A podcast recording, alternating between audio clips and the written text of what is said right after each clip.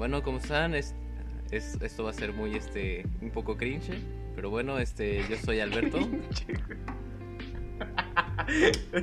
Oh. cringe. Dije cringe, ¿verdad? Era cringe. Oh, perdón, perdón. Este, bueno, él es Beto, yo soy Ramsés. Este, me pueden decir Ram porque, no sé, porque quiero que me digan Ram. Si no, Ramsés está completo, está bien. Este, y estamos aquí haciendo un podcast porque tenemos ganas de morir y esto lo vamos a utilizar como un tipo de terapia marital para mantener nuestra relación a flote o alguna tontería así. Me parece perfecto y así nuestros hijos podrán decir la vergüenza de lo que hacían mis papás durante una cuarentena en vez de pelear contra y conseguir la vacuna, ¿no? Efectivamente, porque, porque mi perro también se está quejando. Porque todos sabemos que este, como seres humanos que no se dedican a ningún ámbito farmacológico o de salud podemos hacer mucho por la vacuna. Ujú. Ahorita mismo yo me estoy derritiendo. Me suda el trasero. Entonces, Qué rico, qué sabroso, qué delicioso. paso el dato. Es este, que estamos a 14 de marzo, ¿no? Estamos a 14 de marzo del 2021. Puente de Miguel Hidalgo, se conectan los dos puentes oficialmente el día de hoy. También es día de ferir cangrejo, entonces es... Ah, otra cosa, es el, este, el día pi. Son, le dio mucho calor a Beto, al parecer este, le excitan el hecho de que los números del día tengan muchas cosas interesantes que contar al respecto de ellos. Uf, 3.1416. Efectivamente. Y.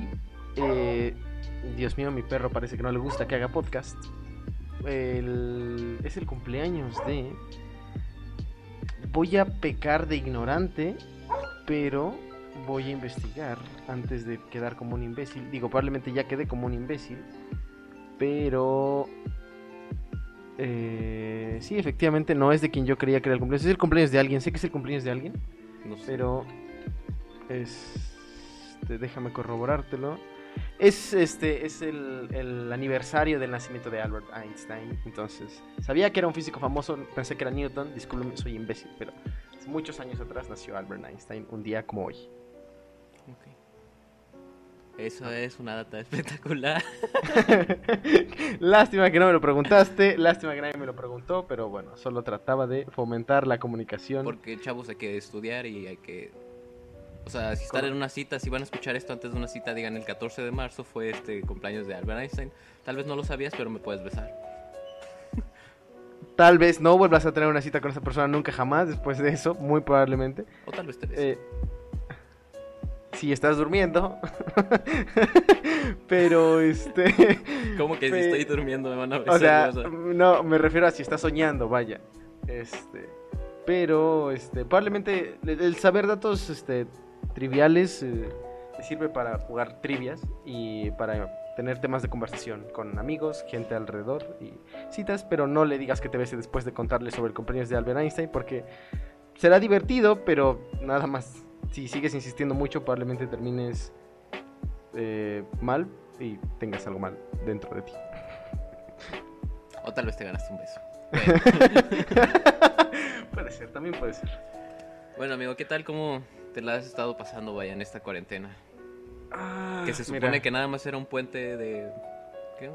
¿Semana Santa? Pues mira. ¿Cómo te va tu de- puente de Semana Santa? ha sido el puente de Semana Santa más largo que he experimentado jamás. Eh, con respecto a mi experiencia en la cuarentena, ha sido, ha sido bastante variada. Me, me encontré con que al principio yo estaba bastante bien. Este, el aislamiento social no me afectó tanto. Es bastante deprimente cuando lo digo en voz alta porque me hace parecer un antisocial bastante depresivo, pero... Sean eh, amigos de Ram. eh, sean amigos, sean, este, necesito amigos, por favor, ayúdenme. Pero este eh, me ayudó bastante, me ayudó a enfocarme a, a, este, a hacer, a estar más atento a la escuela, a proyectos personales. Tuve el, este, el ligero inconveniente de que perdí el trabajo porque pues cerró la oficina donde trabajaba, pero no soy el único, hay bastantes millones de mexicanos en la misma situación que yo. Y bueno, no solo mexicanos, en todo el mundo, ¿no? La cuarentena pegó duro, bastante, bastante duro.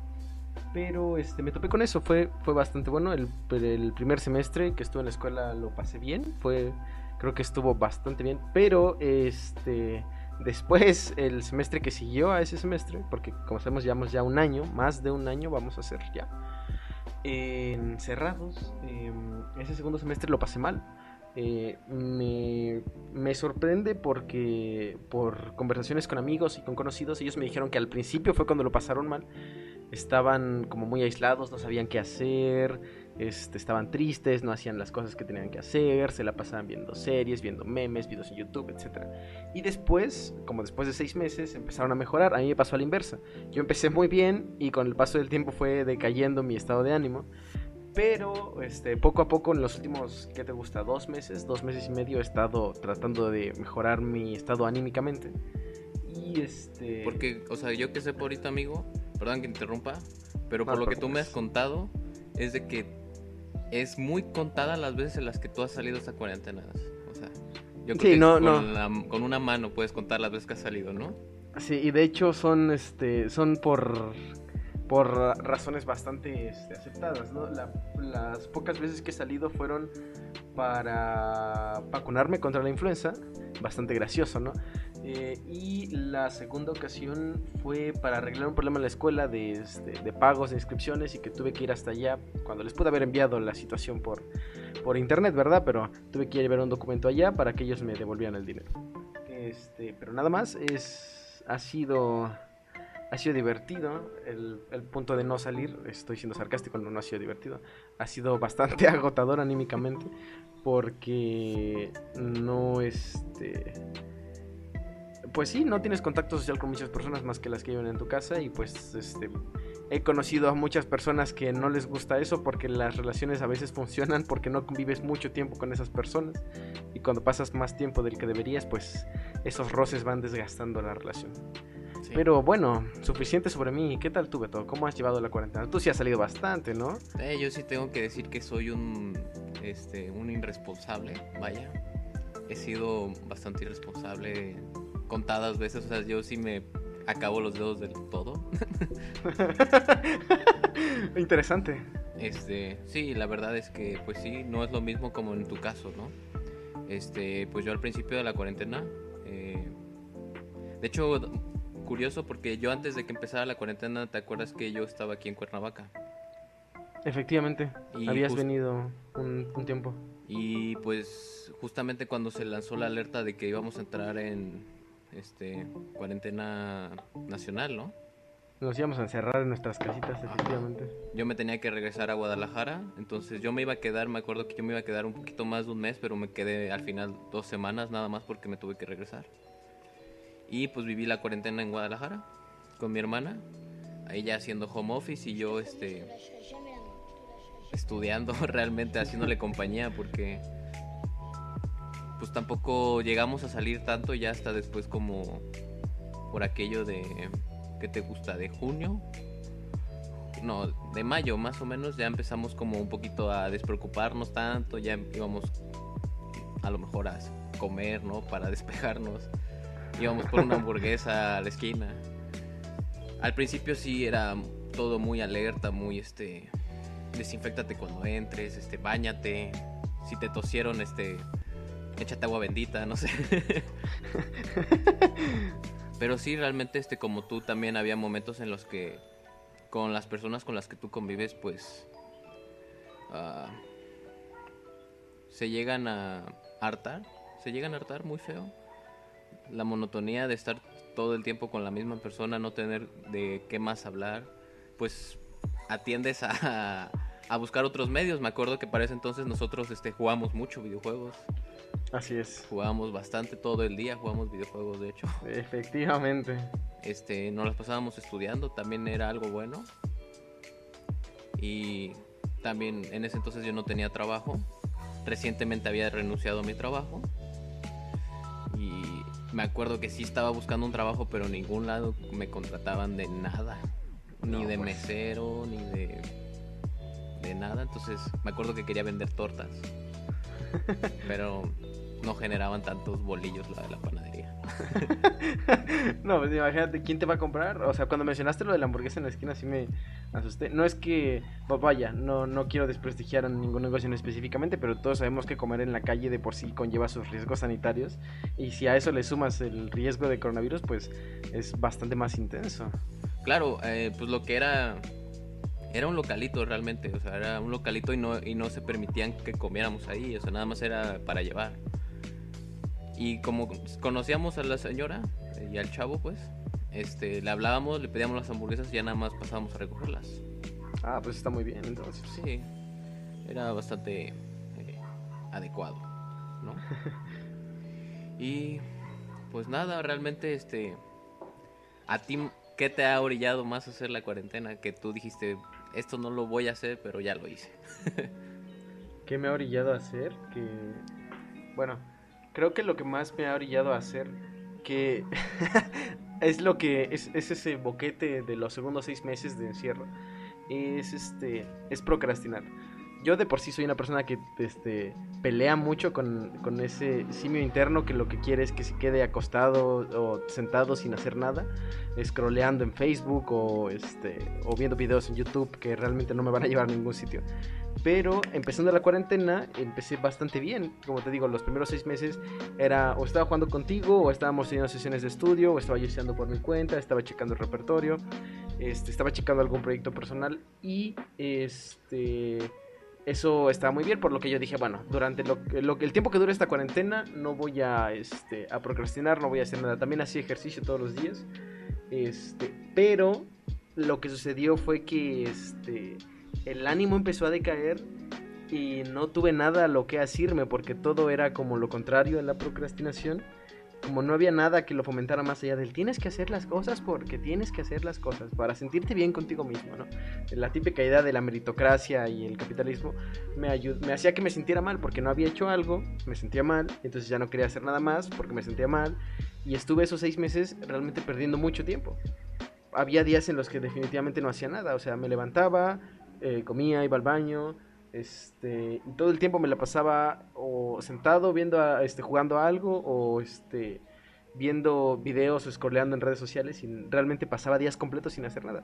Después entendí que si pasaba lamentándome por mí mismo y sintiendo este auto autodesprecio, auto me la pasaba, ¿cómo decirlo? autoflagelándome, no, no iba a conseguir nada y pues simplemente empecé a hacer las cosas que ya hacía al principio de la cuarentena en menos cantidad, con menos intensidad, pero con la misma, este, siendo igual de constante, con la misma constancia. Y pues eso me ayudó bastante. Pero sí, el problema más grande que tuve durante esta cuarentena fue la procrastinación. Sí, vaya, todos lo tuvimos. sí, me acuerdo que era de que nos desvelábamos jugando como hasta las 4 de la mañana o más. Y pues realmente dormíamos que te gusta todo el día. Luego con calor o frío extremo. Efectivamente. Uno se excusa de que, ay, es que hace frío, me voy a quedar dormido. Es que hace calor, me voy a quedar dormido. Efectivamente, cualquier cosa es una buena excusa cuando uno solo busca razones para hacer lo incorrecto. Claro. Pero, pero pues sí, ¿tú, tú qué tal? Nada más este, tuviste eso, hiciste... Mira, hay algo que decidiste no contar hace rato, que es que este, cuando dijiste que eras irresponsable, no mencionaste que cuando regresaste a Cuernavaca asististe a varias reuniones COVID, este, con, no con la intención de infectarte, evidentemente, pero sí, este, sí fuiste bastante más irresponsable de lo que nos estás comentando. Sí, sí fui, sí fui bastante irresponsable. Bueno, este, para que estén en contexto, yo sí me quedé en Guadalajara hasta o sea, como por estas fechas yo me había regresado de Cuernavaca a Guadalajara y de Guadalajara yo me regresé en, en, en septiembre, agosto del año pasado. ¿Sí? Entonces estamos hablando de que me quedé como unos 6, 7 meses allá en, en, Guadalajara. Entonces ya me regresé porque en primera no encontraba trabajo, este, no tenía forma de pagar la escuela en donde estaba. Y este, y como a todos, espero que no a todos, pues que estén en sus familias bien, pero pues a mi papá le pegó el COVID, entonces fue un golpe muy fuerte para, para nosotros, ¿no? Entonces yo me tenía que regresar este para pues para ayudar en el negocio del, de la familia, este y ese tipo de situaciones, ¿no? Pero pero pues ya cuando las cosas se calmaban un poquito ya mi papá estaba bien, había salido del hospital, sí salió un poco, este, como si se ha afectado. con secuelas, con daño permanente, no sé. Mm, pues se podría decir con eso, o sea, con un con un cuidado un poquito más más estable, ¿no? Ok. Pero pues también este estando aquí yo me había emocionado porque pues no los había visto a todos, este a mis otros amigos, a todos, a mi familia, a mis abuelos. Entonces, pues en el momento en el que llegué, pues realmente pues me querían ver, ¿no?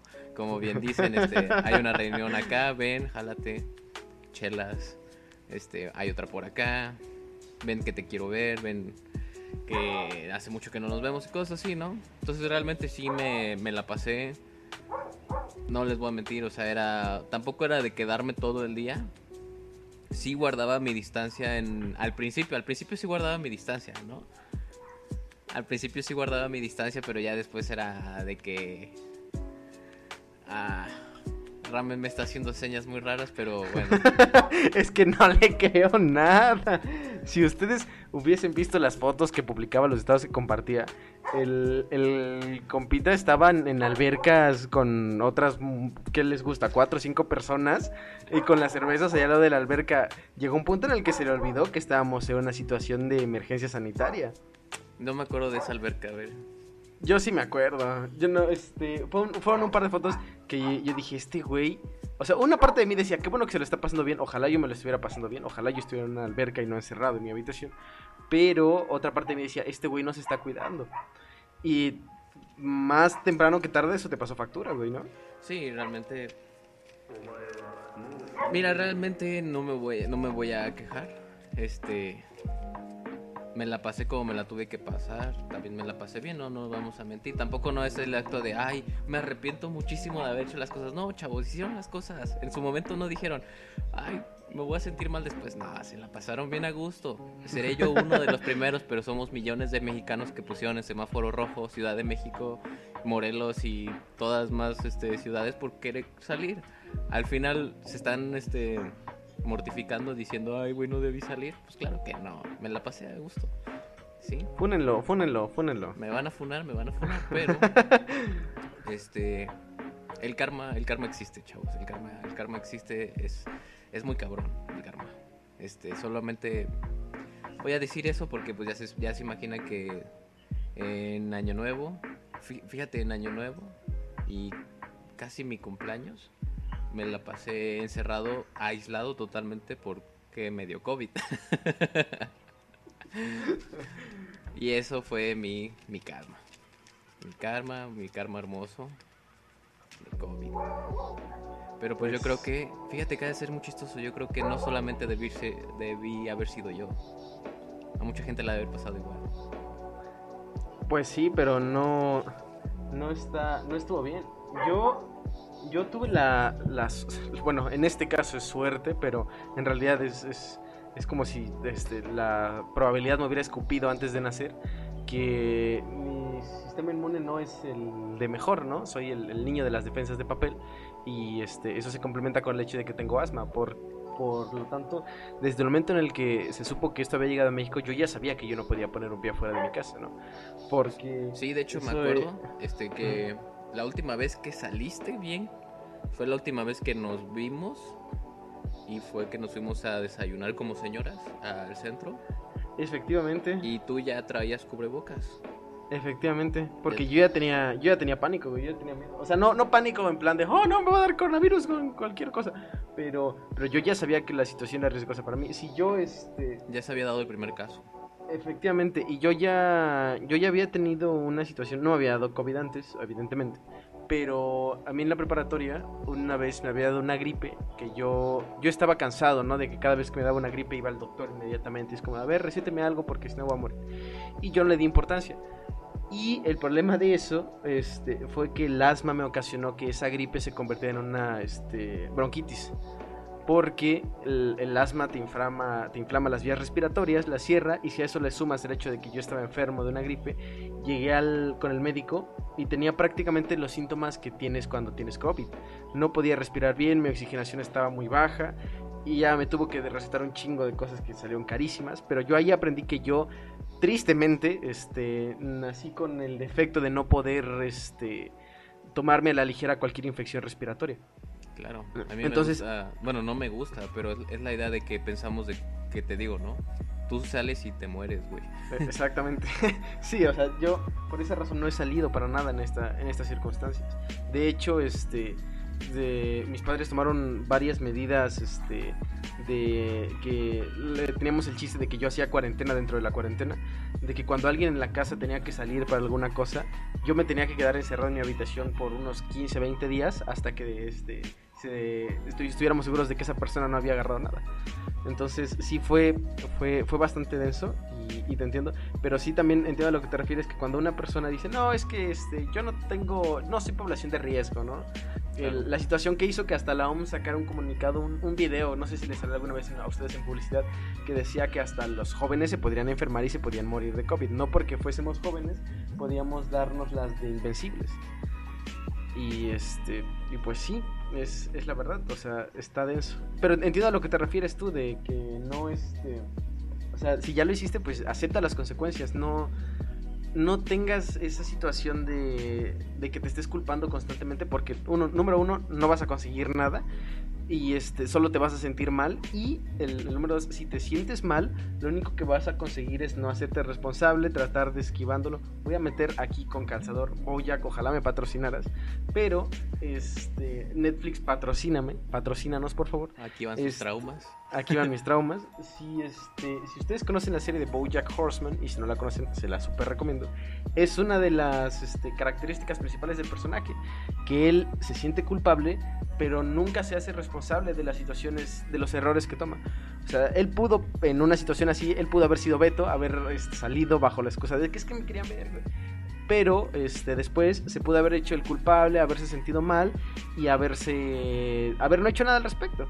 O sea, Beto lo que hizo fue hacerse responsable y decir, ¿sabes qué? Ya me enfermé, ya salí, ya no lo voy a volver a hacer, porque quiero estar bien yo y quiero tener seguros a las personas que me importan. Claro, o sea, estamos diciendo de que yo realmente sí salía, o sea, sí salía, sí veía a mis amigos, pero eh, yo vivo en el segundo piso abajo de casa de mi papá.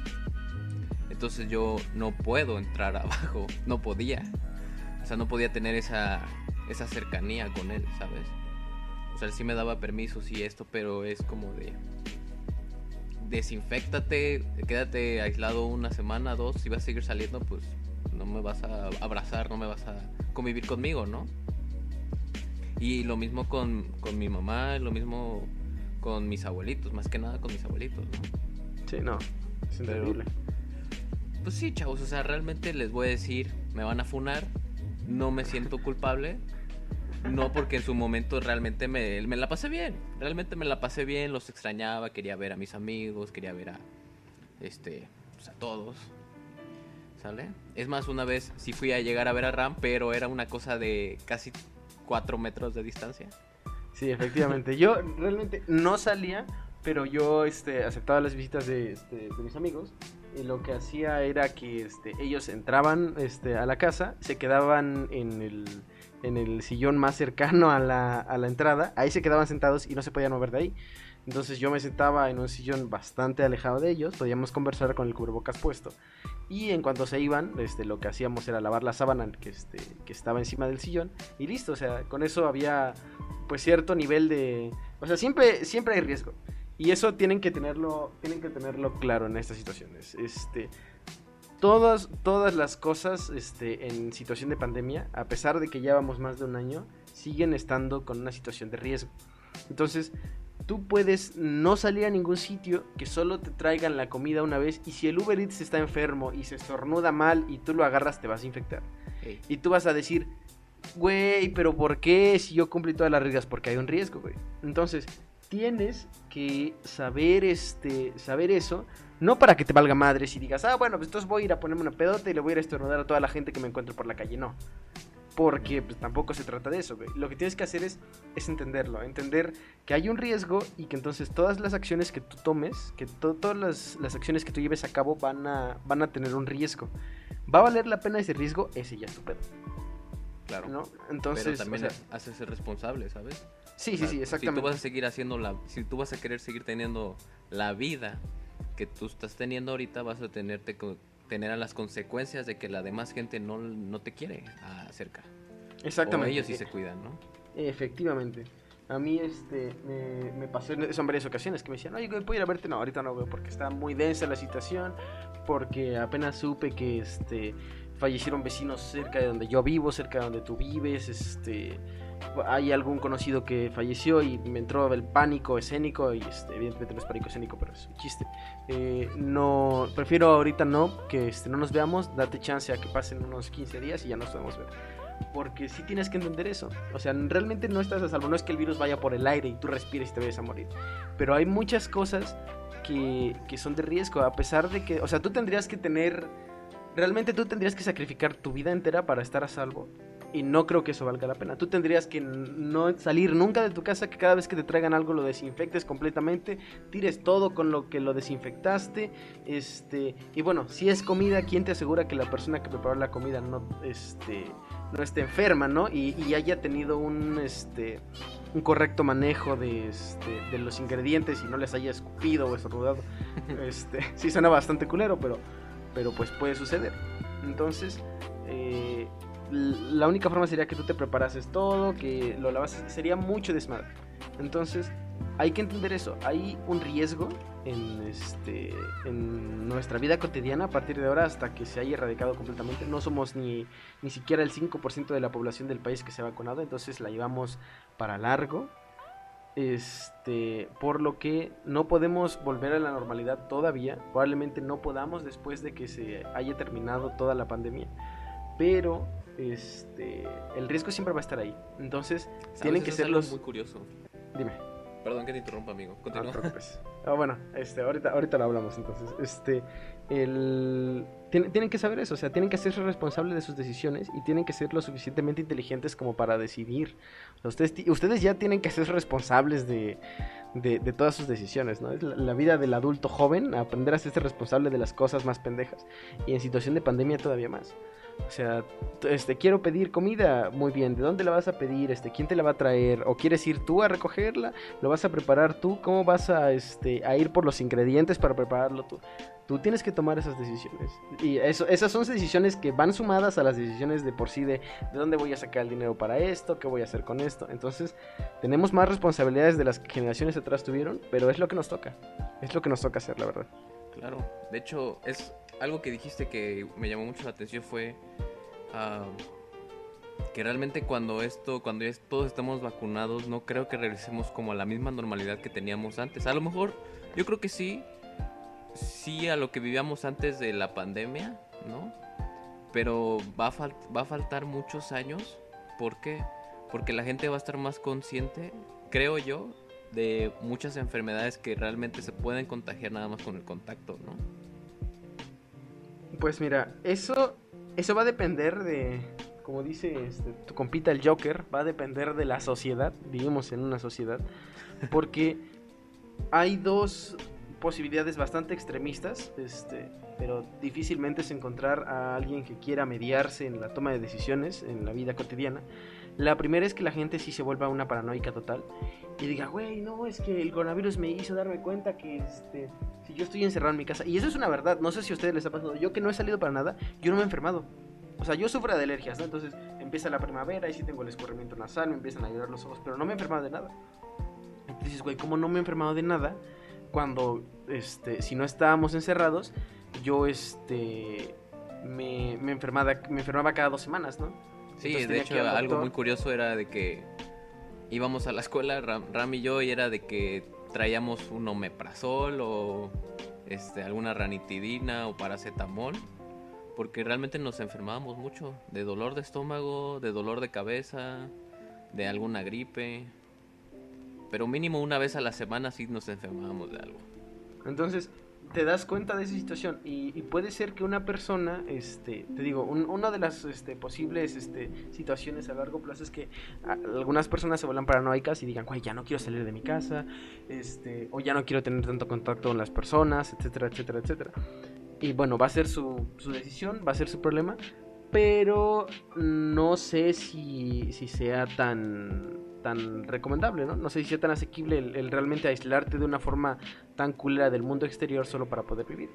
Este, yo que este, a mí me lo han recomendado durante toda mi vida, el güey, este, trata de no esto porque tus defensas de la chingada. A mí vale madres, porque llega un punto en el que te cansas. ¿No? O sea, no, no es que vaya pidiendo a la gente que me escupa en la boca, pero. pero. o sea, te cansas, ¿no? Que te dicen, no, es que, ¿cómo se te ocurrió mojarte? Güey, es que, ¿qué iba a hacer? ¿Iba a gastar este, 60 varos en un taxi en lugar de mojarme solo para subirme a la ruta y bajarme en mi casa? No mames. Es mucha diferencia, güey. O, me iba a quedar sin comer, güey. O qué iba a hacer, este no sé, quedarme cuatro horas esperando a que bajara la lluvia en lugar de llegar a mi casa después de la escuela y el trabajo cuando estoy cansado, no mames. O sea, va a ser el mismo costo, Exactamente, o sea, de todas maneras voy a tener que ir al pinche médico. Y sí, quizá me pude haber ahorrado el, el, este, el sentirme un poquito mal durante unos días. Pero es que de verdad, cuando pasa tan seguido se vuelve cansino. Y, y pues es, este, es algo que ese tipo de gente no va a ver al principio pero después lo va a ver a largo plazo. Y el, la, otra, el otro, la otra situación posible que veo que es muy, este, muy extremista, se va al otro lado del, del espectro, espectro, no sé cómo chingado se dice, discúlpeme, este, es este, que a la gente diga, güey, ya acabó la pandemia, vale, vamos a ponernos un pedote, güey. Y entonces va toda la gente en bola a sus fiestas, güey. Y si hay un, este, van a, este, van a ocasionar que si hay algún pendejito con, con este enfermo de COVID, todos se infecten. O si no, lo que van a ocasionar es que, por ejemplo, hay una epidemia de influenza. Entonces no va a ser tan grave como el COVID a nivel mundial, pero se van a morir chingos de personas. ¿Por qué? Porque la influenza tiene una tasa de mortalidad más alta que la del COVID, aunque se infecta menos como a la gente ya le está valiendo verga. Este, se van a empezar a morir. O haya una epidemia, yo que sé, de, imagínate, hacen una fiesta en, en la casa de un güey y este se quedan a dormir ahí y el vato este tiene no, yo que sé en su patio tiene un, una madre lo típico para el criadero de mosquitos un una llanta abandonada a la que llovió y le quedó agua güey. Y ahí hay mosquitos que tienen dengue güey que tienen chikungunya. Entonces esos pendejos se van a infectar. Claro. Entonces ese va a ser el problema. Ninguno de los dos extremos creo que esté bien. Creo que tienes que entender ok qué aprendí de esto las enfermedades se pueden contagiar muy cabrón entonces, tengo que seguir con mi vida normal, como si ya no hubiera pandemia, pero tengo que estar pendiente de que, o sea, tienes que tener una una situación más específica. Un criterio. yo que sé. Ajá, un criterio. Un tiene que ayudarte a mejorar tu criterio. O sea, yo sé que si, me subí a la ruta, güey, estuve hora y media agarrado del pinche barandal y me tuve que recorrer varios. Mi mano pasó por todo ese barandal, güey. ¿Cuántas personas pasaron por ahí? ¿Qué tal si un vato se metió la mano en la cola porque le picaba, se rascó, la pasó por ahí y no sé, el vato tenía, este, yo qué sé, güey, hepatitis. Entonces tú hiciste eso este, y justo cuando te bajaste le dijiste, güey, tengo hambre, pues, ¿sabes qué? Ahí hay un puesto de papitas, vas, agarras las papitas, te las comes y ya, primero que nada, qué puto asco, te comiste la mierda del güey ese que este, se rascó la cola porque tenía como... Esperemos no le... Bueno, quién sabe, si hacía de ver a alguien que le haber pasado A alguien le debe haber sucedido, por estadística a alguien le debe haber pasado, güey. Pobre de ti, güey, qué puto asco. Y... Oremos. y lo... y lo, lo, segundo es que, o sea, eso, eso te tiene que, que ayudar a entender o sea, ok, güey, ya me bajé la ruta. Tiene que ayudarte a estar más alerta, ¿no? ¿Qué cosas pueden, o sea, no puedes descubrirte de todo, pero sí hay cosas que tú dices, güey, si, si eso, yo cargo un gel antibacterial y nada más después de que agarré eso y voy a comerme, lavo, este, me, este, me desinfecto las manos, si no puedo ir a un baño público o a donde sea que vaya a ir, no hay un baño para lavar las manos, si no puedo hacerlo con gel antibacterial, güey, mejor no como nada. Claro. Entonces son, son ese tipo de situaciones que creo que debe, es lo que debe suceder a largo plazo. Como que uno, uno mejore su criterio de salubridad en general. Sí, sí, sí, sí, realmente sí. Yo cuando salgo traigo mi gelcito bacterial y que te gusta cada... Hasta te da como una tipo ansiedad, ¿no? O sea, cada, cada cinco minutos te estás poniendo. Y realmente pasa. O sea, voy a la frutería, agarro algo y cada fruta que agarro literalmente me agarro, me pongo gel antibacterial y agarro el dinero de alguien más, me dan vuelto, pues también, ¿no? Pues Pero sí. Sí, de hecho, que este, me dio mucha curiosidad porque, un paréntesis, ah, en, el, en febrero del 2018 me acuerdo que yo me contagié de influenza, de una influenza muy culera, pero muy culera. Y si no me habías dado, si no me habías dicho tú pues esta parte donde sin darte cuenta tú te podrías contagiar. Y yo me acuerdo que yo iba regresando de un concierto y que al otro día me enfermé de influenza. Y no solo me enfermé a mí, me enfermé a mi hermana de influenza. Pero a mi hermana le dio como un, leve, un leve más pequeño. O sea, solamente un leve más pequeño, ¿verdad? un leve más pequeño, güey. ¿Qué, pedo, güey? ¿Qué hace decir ahí? O sea, sí la llegué a contagiar, pero no le pegó tan fuerte. Pero yo sí tuve dolores de cabeza durante una semana, de esos dolores que no puedes ni ver el teléfono, no puedes ver nada estaba oscuras totalmente. Y sí te pone en esos escenarios donde solamente fui a un concierto, ¿sabes? Sí estaba hasta, hasta su madre de personas, porque realmente estaba pachurradísimo, porque el vato quería estar hasta adelante, ¿no? Pero nunca te imaginas cuál de esas personas te va a poder contagiar, ¿no? O a lo mejor un vato dijo, ¿sabes qué? Me siento mal, pero hoy es hoy está mi grupo favorito, hoy se presenta en su último concierto, no sé qué, tengo que ir a verlo sí o sí y esa persona realmente irresponsable este, nos contagia a todos. pues es lo mismo que va a poder, que a lo mejor deberían todos mejorar en su criterio, ¿no? Ya la van a pensar dos veces antes de estar en una bola llena de sudorosos. Pues sí, de hecho, este, eso, es cierto. Bueno, la van a pensar dos veces cuando sea una, una situación de, de gusto, ¿no? Pero, por ejemplo, cuando yo cuando me tenga que subir a la ruta, güey, a pesar de que diga, güey, va hasta su putísima madre, hay gente que va saliéndose por la puerta de las rutas porque bienvenido a México. Este, no, pues no va a haber de otra, güey. O sea, si te toca estar ahí agarrado, pegado con este otras dos personas que apestan a sudor bien culerísimo, güey, y este, o hay este, o se subió este alguien, güey, que este que lleva un animal, güey, no sé, cosas así, pues ya te chingaste. Y son cosas que, que yo, por ejemplo, pues yo voy a tener que seguir chingando en cuanto salgamos de la cuarentena. Porque, o sea, vivo. El, el problema, uno de los problemas de vivir en el culo del mundo es que tienes que viajar tramos muy largos o mucho tiempo este, para llegar a cualquier lugar. Para mi trabajo yo me hacía media hora, para la escuela yo me hacía una hora desde mi trabajo, entonces es hora y media desde mi casa. Y el, el, problema, el problema era ese, o sea que de mi día tres horas era estar en la ruta. Si bien me iba, eran sentados. Este, y si no, pues tenía que estar parado, pegado a muchas otras personas. Y pues ahí es donde este, te puedes enfermar con más facilidad. Pero no hay, no hay alternativas, porque el transporte público es bastante decadente. Y este, en general, ¿no? Yo quiero creer que este que hay servicios que le dan un buen cuidado, pero independientemente de eso, la gente la falta de empatía de las personas, que es precisamente lo que tú comentabas del güey que pudo haber estado enfermo y le valió madres y así fue al concierto infectar a todos. La falta de empatía de ese güey de decir, bueno, a mí me vale madres que los demás se vayan a enfermar, yo quiero ir a ver a estos cabrones. Sí. Este, es lo que ocasiona eso. Si un güey está este, enfermo en la ruta, eh, se para, este, se saca los mocos o se limpia los mocos así con la mano y lo, se agarra de barandal, güey. Entonces, este, la ruta frena, güey, tú vas al lado de él, te patinas y tienes que pasar ahí tu mano por donde se mueven todos los mocos del barandal y ya te chingaste.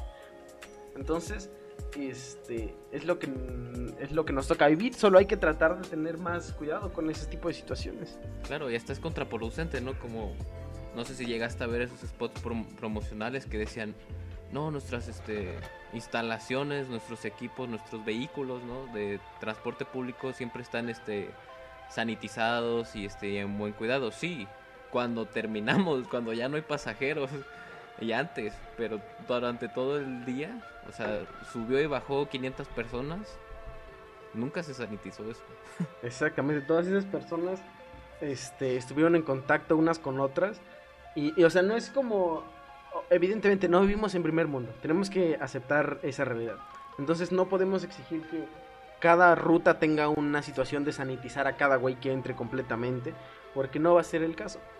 Entonces, no, somos China que nos están rociando ahí por la ventana del camión, ¿verdad? Exactamente, no, no es el caso. Entonces, son ese tipo de riesgos, que es lo que comentaba hace rato, que son los que tenemos que asumir. Ok, güey, quiero comer, quiero llegar a mi trabajo para que me paguen y poder comer, tengo que subirme a la ruta, güey. Entonces, ¿vale la pena subirme a la ruta si me voy a morir?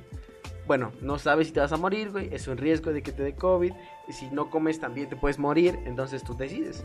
Y son ese tipo de decisiones que realmente no hay una respuesta correcta en un primer momento porque no puedes ver el futuro. No puedes ver si en ese camión específicamente está, ah, está el, bicho, el bicho precisamente. Madre este, mía. el bicho. No, no, tú no sabes si en ese camión va a estar ahí el CR7. Pero tú decides, güey. Tú tienes que decidir si te subes o no. Entonces, son ese tipo de circunstancias las que hay que, las que hay que decidir a ciegas prácticamente. Claro. Pues sí, realmente es eso. Pues cuídense, chavos, ya. Ya cuídense. Por favor. Hay que salir menos. Este. Y ese tipo de cosas, ¿no? Así es.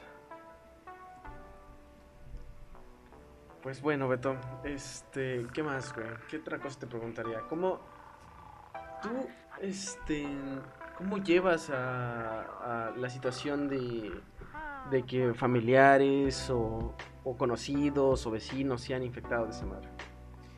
Pues bueno, como ya les había dicho, pues el primer conocido, primer familiar que se me enfermó de COVID, este, fue mi papá y él realmente este sí se la pasó pues a él sí la pasó muy mal no anteriormente unos años atrás a él le había dado una neumonía entonces él era uno de de los ramseses del mundo que no podía tener contacto pero pues realmente el trabajo en el que estamos eh, es estar hablando con clientes estar este en contacto con personas no y muchas de esas personas pues sí llegan a ser un poco irresponsables. Entonces pues mi papá de ahí se, contagió.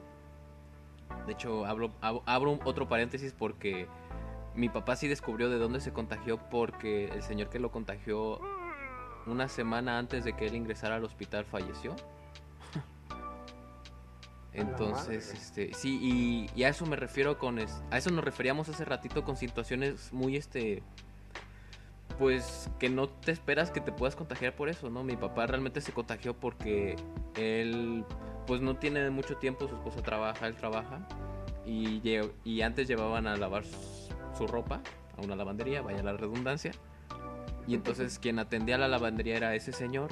Y entonces solamente por entregarle su ropa, mi papá se contagió y, y así fue. Simplemente la bolsa estaba con el bicho, madre mía, SR7.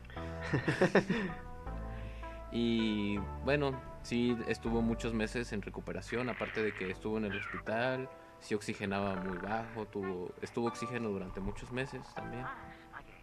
Ya ahorita sí se, tiene que cuidar mucho porque pues una de las secuelas es el ritmo cardíaco, tienes que estártelo checando, la oxigenación, te puede llegar a dejar este cicatrices en los pulmones, crearte una fibrosis, ¿no? Madre. Y eh, mm, recuerdo algo así que habían dicho algo de la sangre coagulada, pero les mentiría si es verdad, no sabría decirle. y pues realmente es eso. Ya después, como te digo, ya estuvo mejor, empezamos a trabajar él y yo, yo ya había regresado, ¿no? Este, de hecho, yo cuando regresé yo todavía no lo vi, o sea, no lo vi como hasta dos meses después. Porque todavía nadie lo podía ver realmente. pero ya después lo, vi de dos meses en el trabajo. Y como, como es de esperarse, pues sí he tenido también familia, este, hermanos de mis abuelos que han fallecido por eso, por un paro cardíaco, ¿no? Y por un, también por un paro respiratorio, porque pues esa madre estaba bien feo. Esa madre está horrible, Y apenas, como les había dicho, en finales de diciembre, pues a mí pues a mí me dio. No me dio muy no me dio feo el único síntoma que tenía era dolor de cabeza el dolor de espalda. Y pues sí tenía una, una gripa y una tos. Pero no se me fue el eh, no se me fue el gusto del ¿cómo se dice? el olfato y el gusto. No se me fue. El gusto del olfato. El gusto del olfato. Está pasando el helicóptero te están buscando Beto. Ocúltate por favor. Dios mío está volando bastante bajo Quiero aprovechar ahorita que mencionaste eso, güey, de cuando, este, cuando te infectaste, este, para que, me, para que nos comentes aquí a todos. ¿Qué opinas de la situación del dióxido de cloro? De ese tipo de remedios, este, de remedios milagrosos que se autoproclaman como la cura definitiva, que no te, este, que no te quieren vender las farmacéuticas ni el seguro social, los videos que hay de un vato que dice que con limón y este bicarbonato y ese tipo de cosas. Va a pasar el helicóptero otra vez. Ahí está pasando, efectivamente. ¿Qué opinas, Beto? ¿Tienes una posición negativa o una posición una, una posición, dije, maravilloso? ¿Tienes una opinión positiva o una opinión negativa de eso? Pues yo tengo una opinión bien neutra, viejo. ¿Por qué? Porque cuando me hablan de un dióxido o de medicinas milagrosas, siento que es como el vato que dice, ¿quieres ser tu propio jefe? y de repente te encuentras en un este negocio piramidal, ¿no? Como de, ay, ven, te enseñaremos a cómo crear este tu negocio desde cero, pero tienes que invitar a 20 personas cada mes. O sea, realmente siento que es lo mismo de prueba este sobrecito milagroso que te va a hacer tener una tercera pierna. Y pero pero cada mes tienes que dárselas a 20 a 20 personas. Es es muy estúpido, realmente siento que ni siquiera o sea, te podrán decir, no, es que está avalado por la Secretaría de Salud, está avalado por este, no sé qué, de inversionistas de México, ¿no?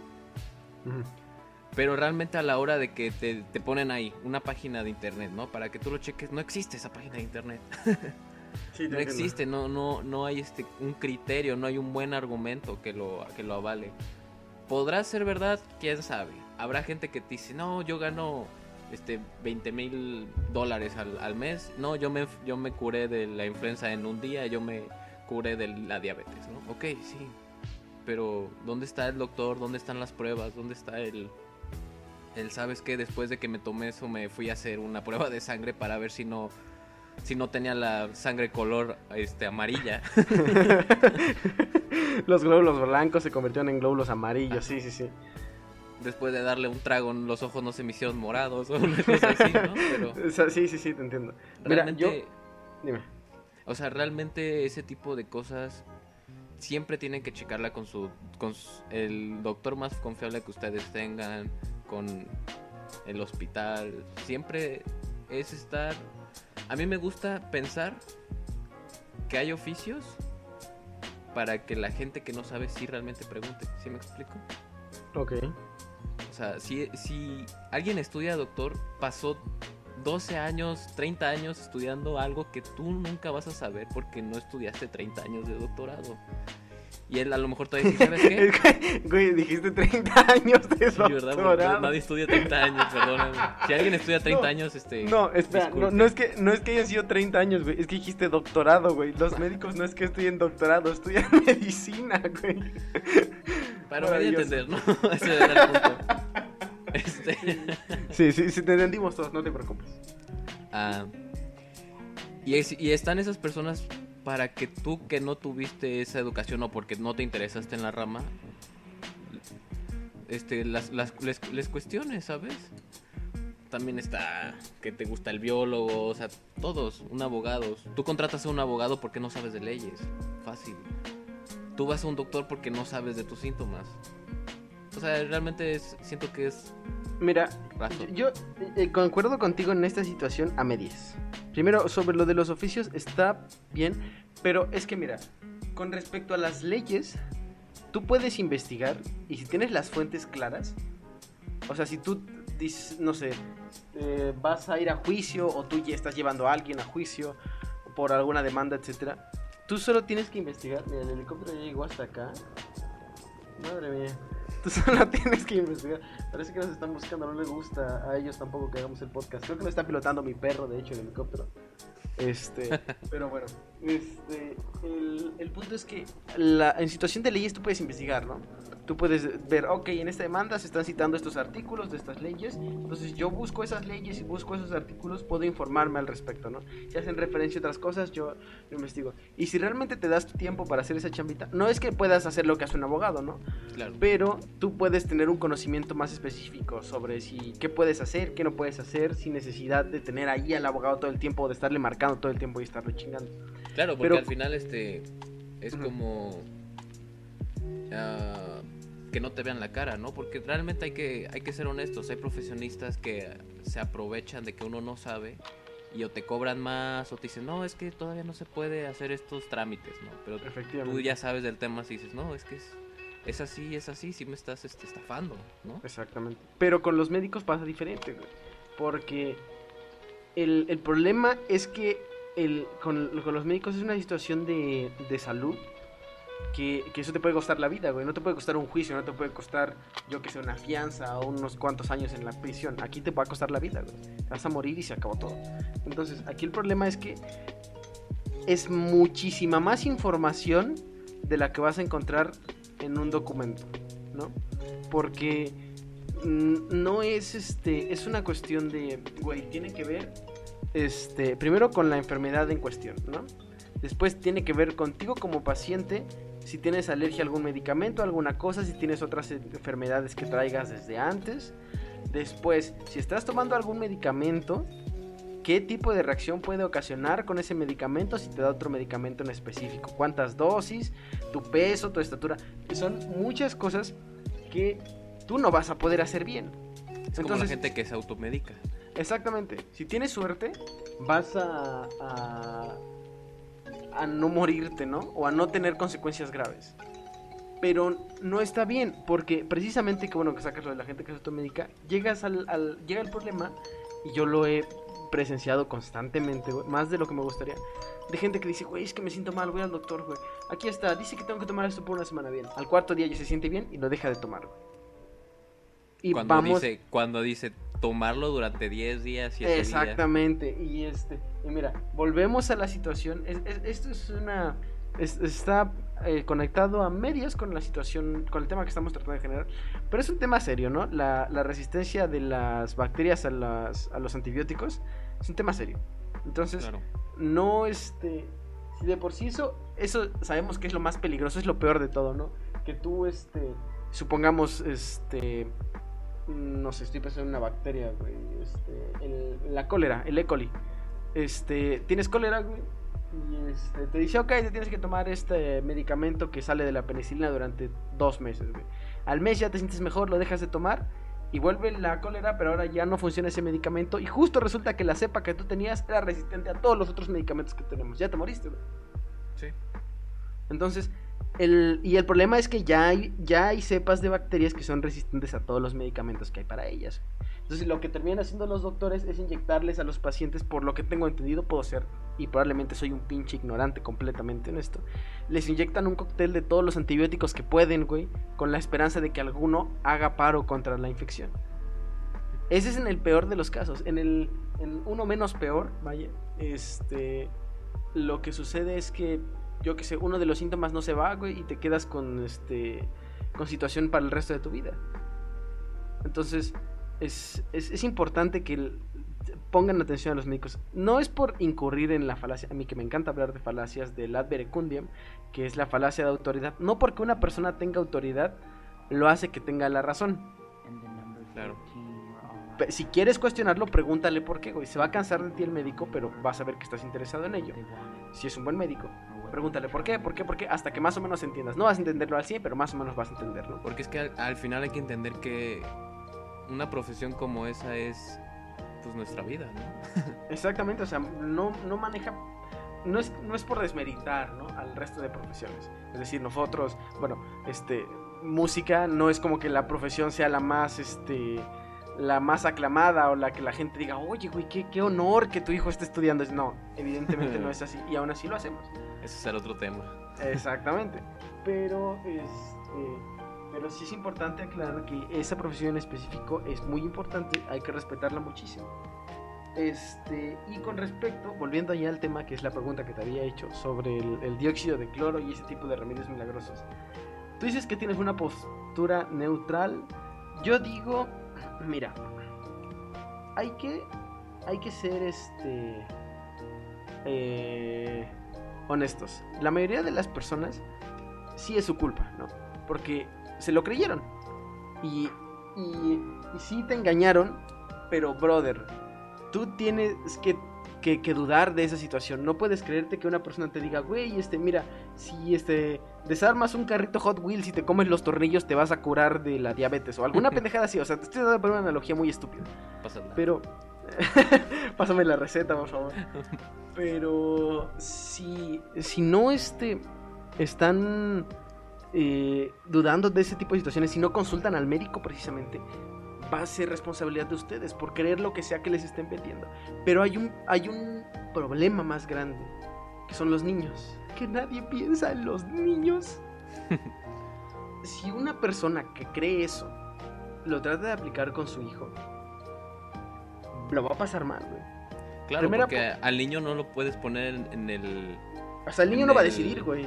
El niño va a hacer lo que le diga a su papá. O sea, si su papá llega y le dice, mira, eh, ya te traje los tornillitos del Hot Wheels, pásatelos así con este, la, la Fanta, güey, o lo que quieras, güey, el Yakult, lo que sea, güey. La, la leche es anido, güey, te tomas los pinches tornillos. Este, el niño lo va a hacer, güey. ¿No? Claro.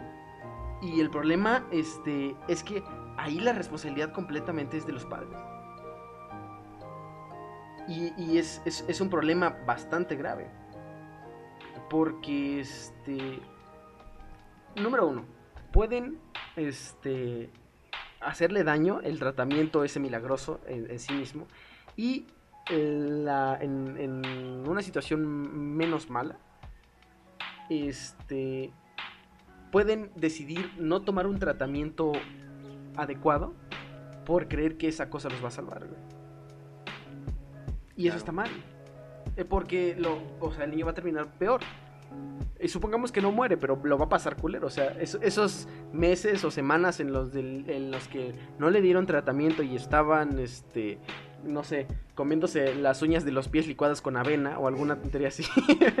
no lo sé, o sea, estoy tratando de que vean lo ridículo que puede llegar a sonar una cosa. Este, pero, pero si lleva una semana, va a pasar una semana así sin que el niño reciba tratamiento y se va a sentir peor, se va a sentir de la chingada. Y aparte está tragando las uñas de los pies, o sea, qué puto asco. Pero entonces eso está mal, va de la mano con, con- con la situación de las vacunas. Es, es algo que yo considero, no puedes, sería hipócrita de tu parte este, cuestionar los antivacunas, pero creer en los remedios milagrosos. Claro, claro, totalmente. Es, eso es algo que nosotros mucho decimos, ¿no? Nosotros dos. Pon en duda aquello que siempre nos dicen que es verdad. Porque, bueno, para los que conocen a Ram y para los que no lo conocen, Ram es una persona que es un mini filósofo. ¿Cómo se dice? Un Mini filosófico. un filósofo ahí andante. ¿De dónde está sacando el, el término? Pero me gusta, me parece divertido. ¿Ok? Este. Que cualquier cosa que yo le diga, no, ¿sabes qué? Me enfermé del estómago y estoy tomando esto. Y me dice, ¿por qué te tomas eso? Luego, pues porque el doctor me lo dijo. Sí, güey, pero ¿qué tal si, si tu doctor se equivocó, güey? ¿Qué te estás tomando? Y, pre- y checa si es, lo que tú estás tomando va una de la otra, ¿no? O sea, ¿qué tal si estás tomando este cloro y te estás tomando un- una penicilina y tú eres alérgico a la penicilina, güey? Mira, a mí me pasó, a mí me pasó una vez, güey. Eh, No, creo que no te comentó de esta historia, güey. Me dio este. ¿Qué me dio, güey? Me había. Creo que. Ah, tenía una colitis muy intensa. Este, me dio un cuadro de colitis muy denso. Entonces, la colitis es la inflamación del colon. Y al médico no se le ocurrió una mejor cosa que inyectarme esteroides, betametasona. Que es lo que hace es desinflamar, es un desinflamador. Y los, este, los esteroides o corticosteroides, no recuerdo lo que son, disculpen la ignorancia, por eso no nos hagan caso a nosotros, solo somos dos pendejos diciendo tonterías. Este, eh, lo que hizo fue desinflamarme el colon. Pero tristemente ese tipo de situaciones lo que hacen es debilitar el sistema inmunológico. Y don pendejo a los pocos días se enfermó de una gripe bien densa. Si no recuerdo mal, creo que fue influenza o fue gripe. No recuerdo cuál de las dos fue. Pero me enfermé bien culero. Y fue- entonces fui con otro médico. El médico me dijo que tu médico ese te dio esteroides, pinche estúpido.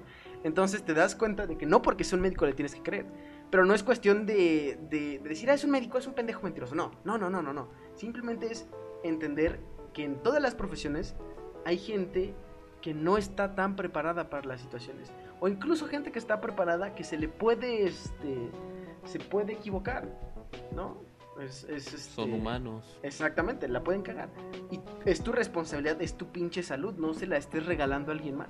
Decir, ok, ¿por qué me estás dando esto? ¿Qué va a hacer esto? O investigar tú por tu propia cuenta, ok, me recetó este tipo de medicamentos. ¿Qué van a hacer estos medicamentos? ¿Me pueden hacer daño a alguna de las situaciones que yo tengo? Si es así, regresas con el médico y le dices, oye, doc, esto, esto, esto, esto. ¿no? Es difícil en México por la situación de, este, de la, que la seguridad social requiere citas que, que luego te toman meses en darte una pinche cita, ¿no? Entonces, para ese tipo de situaciones, lo que más te conviene es ya haberte enfermado muchas veces antes y decir, ok, el omeprazol me sirve este, para generar una capa de mucosa protectora en el estómago, ¿no? ok, este, este, este medicamento es un analgésico. ¿Qué es un analgésico? Que alivia el dolor. ¿Qué es este medicamento desinflamatorio? Eh, lo dice todo en la pinche nombre, ¿no?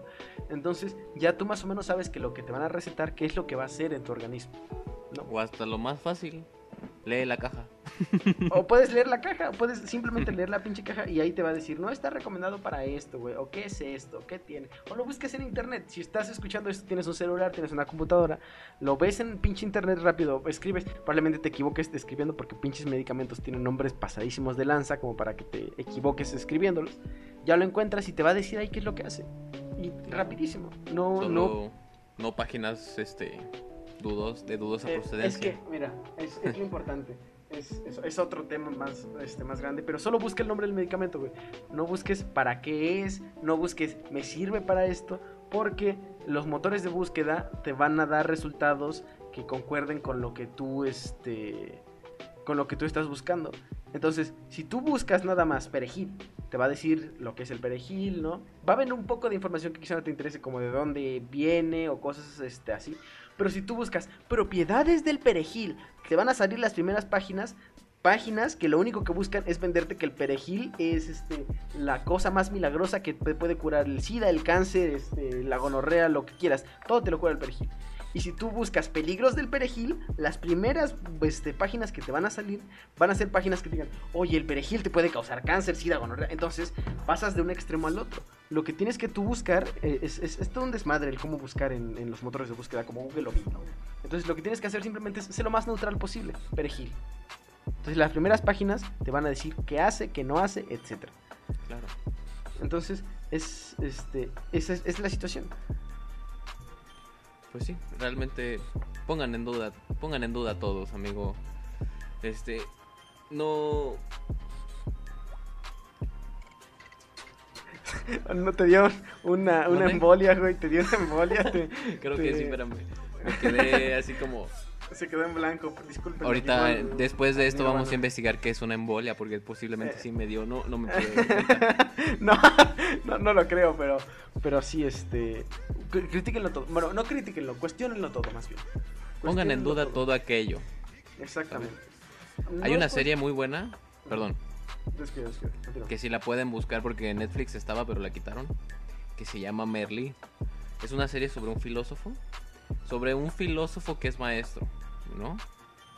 La, serie en sí es una serie, es una serie adolescente, pero el personaje principal que es Merly ah, se le saca unas buenas frases, se saca unos buenos, este, que te gustó, unos buenos pensamientos y te enseña sobre algunos que otros filósofos, o sea, no te enseña lo, larguísimo de los filósofos. Vivimos en una sociedad. Claro, o sea, cosas así como lo más importante de cada filósofo, ¿no? Ok. O sea, no se va a poner a Nietzsche y va a ponerse todos los cuatro, los 20 libros que tiene Nietzsche, ¿no? Entonces, mm, lo que más me gustaba de esa serie es que todos los capítulos repetían lo mismo, era pongan en duda todo aquello que conozcan. Como nosotros estamos diciendo, o sea, sea profesional, sea tu, sean tus papás, sean tus abuelitos, pongan en duda todo. Ojo, poner en duda no es ser un pinche respondón ni ser un pinche respetuoso. O sea, poner en duda es simplemente querer entender por qué, ¿no? O sea, si te dicen, este, no sé, a un niño, y es una situación también de los padres, o sea, tienes que responderle a tus hijos, si el niño te pregunta, oye, ¿por qué no puedo meter la mano al fuego? Tú no le dices, ¿por qué no? ¿Por qué yo lo digo? Porque el niño va a decir, este güey está bien pendejo. O tampoco le tienes que decir, este, ah, ¿quieres ver por qué? Y agarra su mano y se la pones a quemársela, porque eso también, no sé quién no haría, pero supongo que hay gente muy enferma en el mundo. Hay algo que me gusta mucho, perdóname, Dime. que es la forma en la que, otro paréntesis, que también sería otro buen tema, este, la forma en la que mi hermana educó a mi sobrina, es que mi sobrina no pregunta un por qué, pero mi hermana sí se lo da, aunque no se lo pregunte. ¿Sí me explico? Sí, sí, sí. O sea, mi sobrina dice, quiero ver la tele, y mi hermana dice, no, porque estás castigada, porque no me hiciste la tarea, o porque papá está trabajando, o cosas así. Entonces mi sobrina realmente entendió esa parte. Y entonces, este, cuando mi hermana se lo vuelve a decir, o mi sobrina le vuelve a preguntar, ¿sabes qué? Papá, quiero ver la tele. Este, mi hermana ya nada más dice no, y ella dice, ah, porque papá está trabajando. Y mi, y mi hermana dice, sí, exactamente. O sea, ella ya razona por su propia cuenta. Eso está espectacular, eso es maravilloso, es, es, lo que se tiene que hacer. O sea, eso es el tipo de forma en la que si una persona no tiene la cortesía de darte el porqué desde un principio, que puede ser que a veces ni siquiera te importe, ¿no? Por eso la gente no suele darte el porqué. Pero tú simplemente lo pides. Oye, ¿puedo saber el por qué no quiero saber esto? Y así la persona te manda la chingada, pues ni modo, ¿no? No vas a cambiar a la gente este, de un día para otro preguntándoles por qué pero es importante que siempre lo cuestiones. Todo el tipo de situación, cualquier tipo de cosa que te pongan, este, oye, este es el mejor libro, ¿por qué? Esta es la mejor serie, ¿por qué? Deberías escuchar esto, ¿por qué? ¿Qué es lo que quieres que yo saque de esta situación? Porque si no, este, porque si no, qué divertido soy, Dios mío. Este, vas a terminar aceptando perspectivas de otras personas. Lo mejor es que tú crees la tuya, eh, con base en como una amalgama, ¿no? De muchas otras personas, muchas otras ideas. Pero si no vas a tomar adoptando ciegamente una perspectiva que realmente quizá ni siquiera te gusta. El problema es este, el problema más grande de eso es que a veces el preguntarte el porqué de las cosas te lleva a que tú solito te preguntes el porqué a ti. Y a veces duele el responderte a ti mismo el porqué. Entonces, este, es por eso que mucha gente dice, no, güey, ¿para qué preguntes el porqué? Si ya son las cosas así y se acabó, ¿no? Entonces, es, es, a lo que se te terminas enfrentando cuando te preguntas el porqué de todo. Te terminas preguntando por qué estoy vivo y terminas ahí filosofando bien denso. Pero este. Pero bueno, esas preguntas ya se las hicieron otras personas, güey. Tú puedes leer lo que te dice esa persona y decir, ok, este güey dice esto, luego este güey dice esta otra cosa. Y terminas tú haciendo tu propia perspectiva de, del por qué vives o el por qué respiras o alguna pendejada así. Cualquier tipo de duda es válida. Sí, al final no estamos, estamos fomentando de que no sean ignorantes, chavos. La ignorancia no está cool, no se ve bien. ¿Sabes? Estar yendo en la calle caminando sintiéndose que tienes la verdad absoluta, a lo mejor sí la tienes porque tú sí la investigaste, ¿no? Pero también hasta cierto punto también hay que hacerlos dudar. A lo mejor lo que yo investigué no está bien, tú podrías investigar otra cosa. Es que mira, ni siquiera es cuestión de que tengas este. El problema de creer que tienes la verdad absoluta es que no te preguntas las cosas. Y es que puedes que puede que estés en lo correcto, pero cuando alguien te cuestiona, te sirve para matizar, que es muy importante. Mucha gente eh, vive con la idea de que las cosas son blanco o negro, ¿no? Contra, conmigo o contra mi amigo o enemigo, derecha o izquierda, etcétera, etcétera, etcétera. Y las cosas no son así. Las cosas no son así. Las cosas sirven para matizarse. Las, verdades están hechas. Entre más matizas una verdad, más cerca estás de la verdad absoluta. ¿No? El problema es que se puede matizar hasta el infinito bajo casos hipotéticos demasiado irreales. Pero lo, importante es, es que al cuestionarte las cosas matizas más. Porque no es este. Yo, es, es un este. Es un ejemplo muy burdo y quizá hasta de mal gusto, pero es el ejemplo que yo alguna vez encontré que es este. la cuestión de matizar es no es lo mismo que yo este bueno no yo este vamos a poner otro ejemplo de acuerdo. No es lo mismo que una persona este le, le diga a un amigo oye sabes qué me acosté con tu hermana el día de su funeral que le diga oye sabes qué me acosté con tu hermana cuando está en una fiesta porque la primera es de mal gusto, es una cosa horrible, es una cosa, güey, eres un pinche monstruo culero que se siente, no sé, güey, estás mal de la cabeza. Y la segunda puede ser que te la estés pasando bien y se lo toma como chiste o, así y entiende que las, o sea, la situación es el matiz. Los matices son muy, muy importantes. Lo que acabo de decir es un ejemplo de mierda, muy estúpido y una pendejada total. Pero sirve para entender la situación que quiero que, que, que, que entiendan, vaya. Lo de la situación de los matices. Entonces, no porque tú creas que algo es de una forma, significa que no puedas matizar. Sí. Al final, a lo mejor un matiz podrían ser varias opiniones, ¿no? Varias opiniones, varias fuentes, varios artículos, varias enciclopedias, ¿no? O sea, por eso es, eh, no sé. Un ejemplo, yo tengo una enciclopedia sobre el... Ah, sobre el cerebro, ¿no? Donde te dice todo lo que tienes que saber sobre el cerebro. Uno. Y hay diez enciclopedias. Entonces, o sea, es como varias este, formas en las que tú lo puedes ver, varias formas que a lo mejor datos que a ti se te pasaron, ¿no? A lo mejor una fuente te dice, como tú dices, entre mal y correcto, pero entre mal y correcto, ¿qué? ¿Sabes? Está mal si te... Si...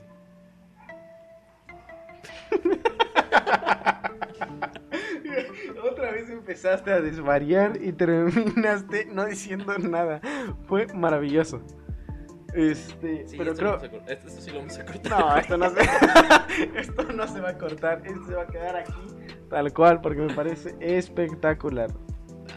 Pero, pero sí, mira, te entiendo. Por eso entiendan a sus profes. Bueno, una, el hecho de que cuando los profes le dicen no lo saques de Wikipedia porque cualquiera le puede editar, está mal. No tienes que sacarlo de Wikipedia solamente de ahí. Es una enciclopedia realmente, entonces tú bajas a las fuentes, ves de dónde lo sacaron y de ahí, ahí investigas.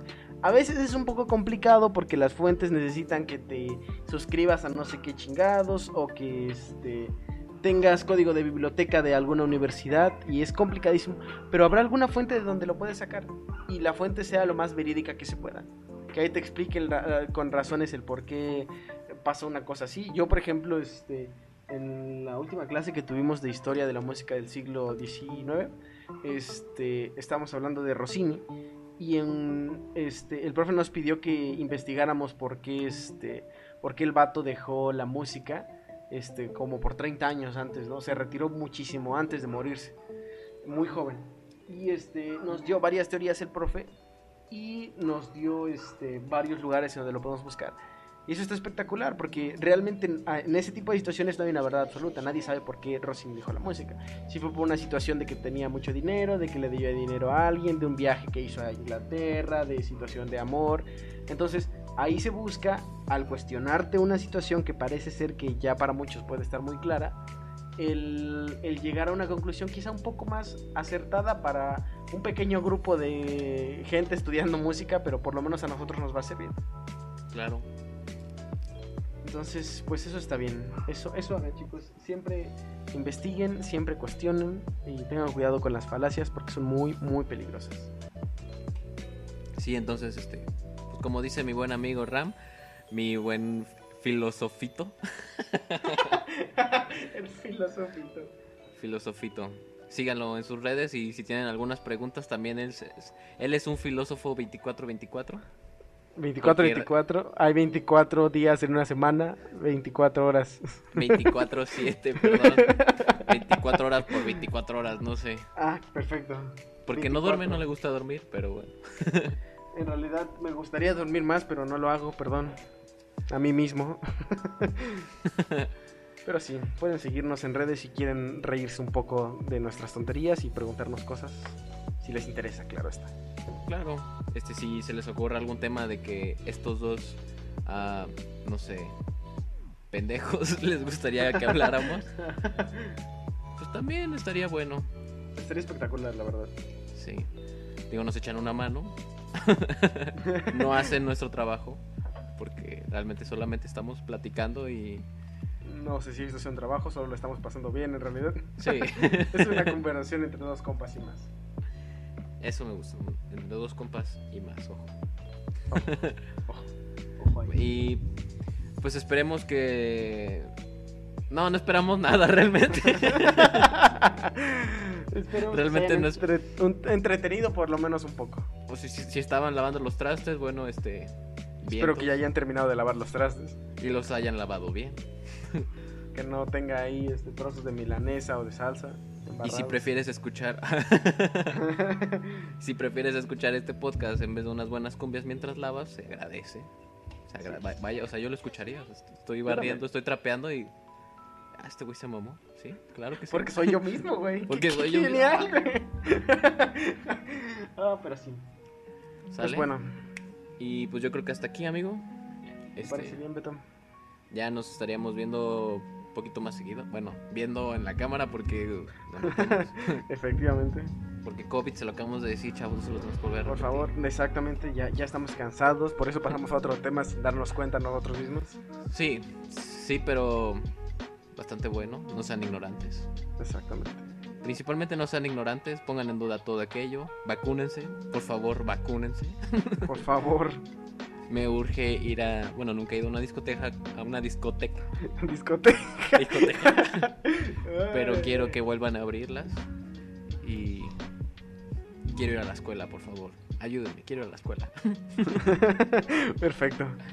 Todos queremos eso. Bueno, eso quiero creer. De un hipócrita a otro, a la escuela. Quiero ir a la escuela. ay, ay, ay. Pues bueno, chicos, eso es todo. Nos despedimos, que se lo pasen bien. Y nos bonita vemos. semana. Chao. Bye.